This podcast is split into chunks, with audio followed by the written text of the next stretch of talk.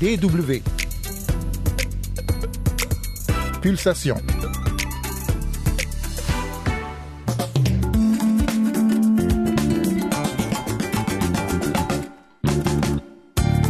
L'intelligence artificielle se répand dans le monde comme une traînée de poudre et ne fait pas halte devant l'Afrique. De nombreux projets voient le jour sur le continent où notamment des tâches sont délocalisées permettant de créer des emplois pour les jeunes. Est-ce une bénédiction ou une malédiction? Un peu des deux, comme nous le verrons en Ouganda. En fin d'émission, coup de projecteur sur le single Rumba Forever. Mais tout d'abord, le mot du jour, solidarité. Bonjour à toutes et à tous, c'est Yann Durand au micro, c'est Pulsation et c'est parti. Nous sommes à la veille de la journée internationale de solidarité avec le peuple palestinien. L'occasion pour nous de nous pencher non pas sur le mot Palestine, qui est suffisamment au centre de l'attention médiatique actuellement, mais sur le mot solidarité. Le terme vient du latin solidus, qui veut dire entier, consistant ou lien unissant les deux débiteurs du même somme. C'est cette notion de lien que l'on retrouve dans la définition actuelle du mot sentiment qui pousse des personnes à s'accorder une aide mutuelle, soit par devoir moral, soit parce qu'une communauté d'intérêt existe entre elles. La solidarité fait donc appel au sens de la responsabilité et à l'état de dépendance réciproque au sein d'un groupe de personnes. L'idée de l'entraide est à la base de la solidarité, que l'on aborde le sujet dans un contexte sociologique, juridique, politique ou associatif. Dans le cas du peuple palestinien, les Nations Unies ont instauré la journée de la solidarité en partant du principe que le peuple palestinien ne jouissait pas encore de ses droits inaliénables tels que définis par l'Assemblée générale de l'ONU, à savoir autodétermination, indépendance et souveraineté nationale. Cela ne signifie évidemment pas que l'on ne peut pas également être solidaire sur d'autres questions du peuple israélien.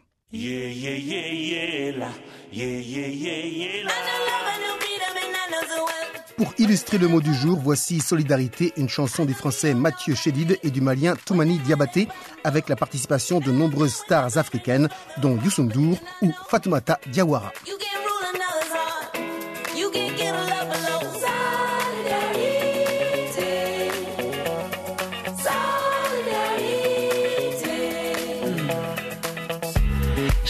L'espérance aux racines de ma vie.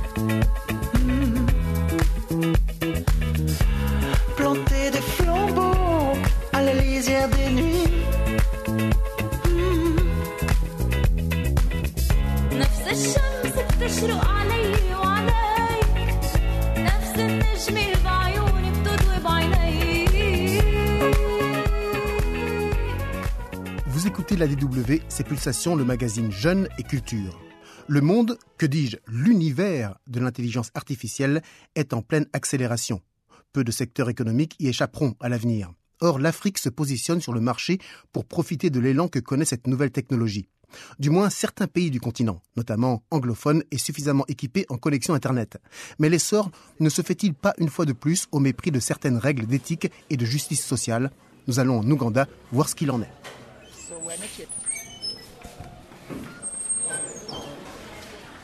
Plus de 150 jeunes hommes et femmes sont assis derrière des écrans d'ordinateur. De la musique est diffusée en arrière-plan. Sinon, ce bureau en open space, assombri du centre de la capitale Kampala, est presque silencieux. Seul le clic constant des souris d'ordinateur se fait entendre. Sama est l'une des nombreuses start-up qui émergent en Afrique pour former l'intelligence artificielle des grandes entreprises de technologie. Ici, les murs sont décorés de tissus africains colorés et de vieilles bouteilles en verre pendent d'où sortent les vignes qui poussent le long du plafond. Dans la cuisine du bureau, un récipient rempli de sucettes colorées est posé sur le comptoir dans lequel les employés peuvent se servir. Bref, on dirait la version africaine de la Silicon Valley. Mais il est interdit d'y prendre des photos et les visiteurs sont triés sur le volet. Le directeur, Joshua Okello, ingénieur informatique, est assis devant son ordinateur portable dans la salle de réception. Il explique le concept.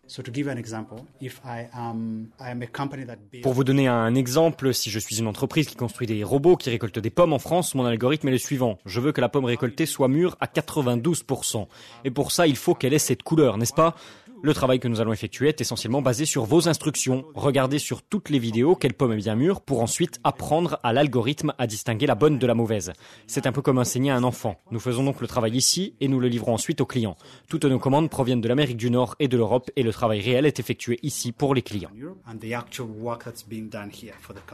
Ce travail fastidieux revient en effet beaucoup moins cher aux clients occidentaux. C'est pourquoi il sous-traite ou délocalise en faisant appel à des entreprises comme Sama qui, jour et nuit, en deux équipes, effectuent des millions de fois les mêmes clics à la chaîne. Google, Ford, Walmart, Sony, BMW, eBay, Microsoft, l'agence spatiale américaine NASA, Meta, la maison mère de WhatsApp, Instagram et Facebook. La liste des clients de Sama est prestigieuse.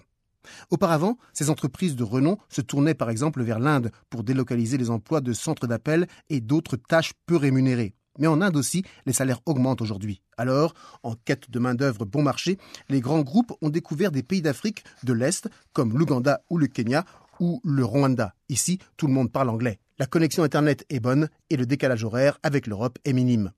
Sama a été fondée en 2008 par l'américaine d'origine indienne et étudiante en sciences africaines Leila Jana, décédée en 2020 à l'âge de 37 ans des suites d'une maladie. Implantée d'abord en Inde, puis au Kenya, en 2012, c'est le tour de l'Ouganda qui a l'un des taux de natalité les plus élevés au monde pour 1000 habitants, ce qui entraîne un énorme chômage des jeunes. Sama in Uganda technically started in Gulu. Sama en Ouganda a commencé techniquement à Goulou en tant qu'organisation à but non lucratif en collaboration avec Oxfam. Cela remonte à 2012. Notre fondatrice Laila était convaincue qu'il était possible de sortir les gens de la pauvreté sans leur donner d'aide, en leur donnant du travail. À l'époque, Goulou se remettait de 20 ans de guerre civile et la plupart des ONG se retiraient. D'une certaine manière, les seules personnes qui sont arrivées ont dit Et nous pouvons vraiment donner aux gens des compétences numériques et leur donner du travail parce qu'il est bien mieux de vous donner du travail que de vous donner de l'aide. Et justement, c'est à Goulou, la plus grande ville du nord de l'Ouganda, qu'est employé Bruno Kayiza. Il ne trouvait pas d'emploi après l'obtention de son diplôme en sciences économiques. Aujourd'hui, âgé de 30 ans, il se dit satisfait d'être payé 20% de plus que le salaire moyen dans le pays, soit à peu près 150 euros par mois. De bénéficier d'une assurance maladie et d'une mutuelle contre les accidents personnels qui couvre les risques de décès, d'invalidité permanente et d'invalidité partielle. Mais surtout, insiste Bruno Kaïsa, le travail lui plaît. C'est intéressant, nous travaillons sur beaucoup de projets. Vous avez par exemple un drone et vous essayez de vous assurer qu'il identifie les mauvaises herbes. Les gars vont pratiquement à chaque rangée de plantation et disent ceci est une culture, ceci est une mauvaise herbe. Mais c'est limité dans le temps. Ça va durer environ six mois. Ensuite, celui qui construit ce modèle se dit qu'il n'est pas assez mûr et il passe à une autre phase. Ce que nous faisons maintenant, c'est un travail un peu plus compliqué. Je ne sais pas si vous avez entendu parler de la 3D. Nous avons actuellement à Goulou une équipe de 77 personnes qui ne font que de la 3D. C'est assez intéressant à voir. It's pretty interesting to look at it. Bruno Kaïsa veut parler d'un procédé primordial pour certains modèles d'intelligence artificielle. Il s'agit de l'annotation d'images. Cela consiste par exemple en la localisation d'objets sur une image en dessinant ses contours à l'aide de points marqués ou de lignes tirées avec une souris d'ordinateur. On peut aussi entourer un objet avec un cadre virtuel ou, sur un corps humain, fixer les points correspondant aux articulations de l'appareil musculo-squelettique pour étudier les mouvements des sportifs de haut niveau par exemple. Les applications sont multiples et les débouchés ne manquent pas. C'est pourquoi, en 2019, Sama a pu ouvrir la filiale de Kampala. Après le Kenya, l'Ouganda est devenu le deuxième plus important pilier sur le continent. Mais pour l'analyste Nanjira Sambouli, tout cela semble un peu trop beau pour être vrai. La Kenyane étudie l'impact des développements dans le domaine de la haute technologie sur la société africaine. Sama est un bon exemple du dilemme auquel sont confrontés les Africains, dit-elle. Oui, il y a un besoin d'emploi sur tout le continent. Oui, les jeunes cherchent du travail. Mais s'agit-il d'emplois intéressants, qui font sens? S'agit-il d'emplois stables? Ce sont des questions qui restent importantes. Ce qui est très intéressant avec la délocalisation, en particulier par une entreprise comme Sama, c'est qu'elle ne cesse de répéter qu'elle est une entreprise de sous-traitance éthique, mais il y a eu des cas dans le passé où une grande partie de son mode de fonctionnement était discutable. Elle fait référence à un procès intenté contre Sama devant le tribunal du travail kényan. Au début de l'année, quatre employés kenyans ont porté plainte contre l'entreprise en raison de conditions de travail abusives, selon les termes de la plainte. Il y a quelques mois, la DW s'est entretenue avec les collaborateurs licenciés de Sama, traumatisés par leur travail, consistant à marquer la représentation de la violence sur Facebook.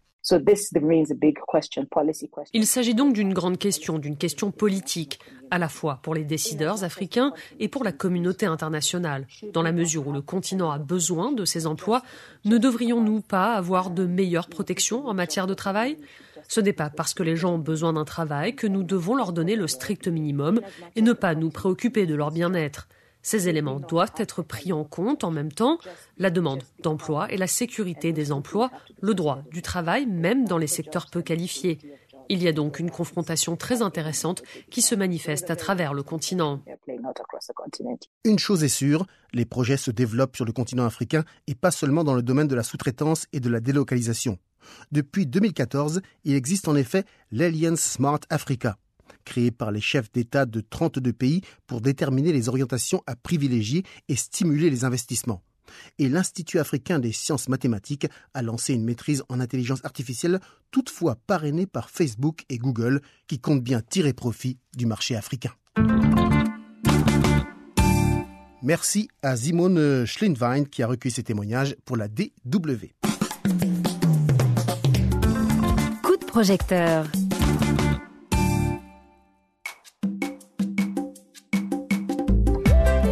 Deux ans après l'inscription de la rumba au patrimoine de l'humanité, un single, Rumba Forever, réunit des stars de la musique congolaise aux relations pourtant réputées tumultueuses au nom de l'unité nationale et en soutien aux victimes de viols dans l'est de la RDC.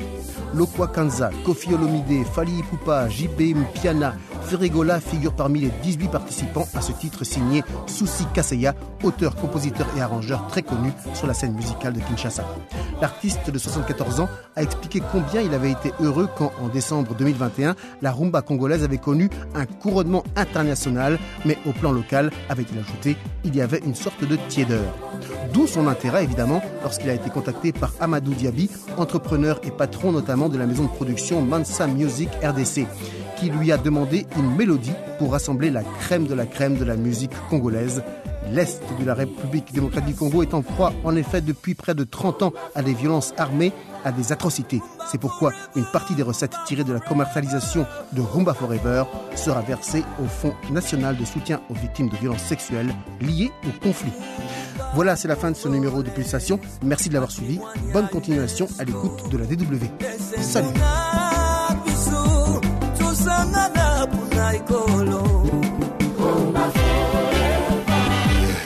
nani ameki biso aluki biso akoki biso kongo yo wapi eyeyeye à l'humanité. Brandissons fièrement l'héritage de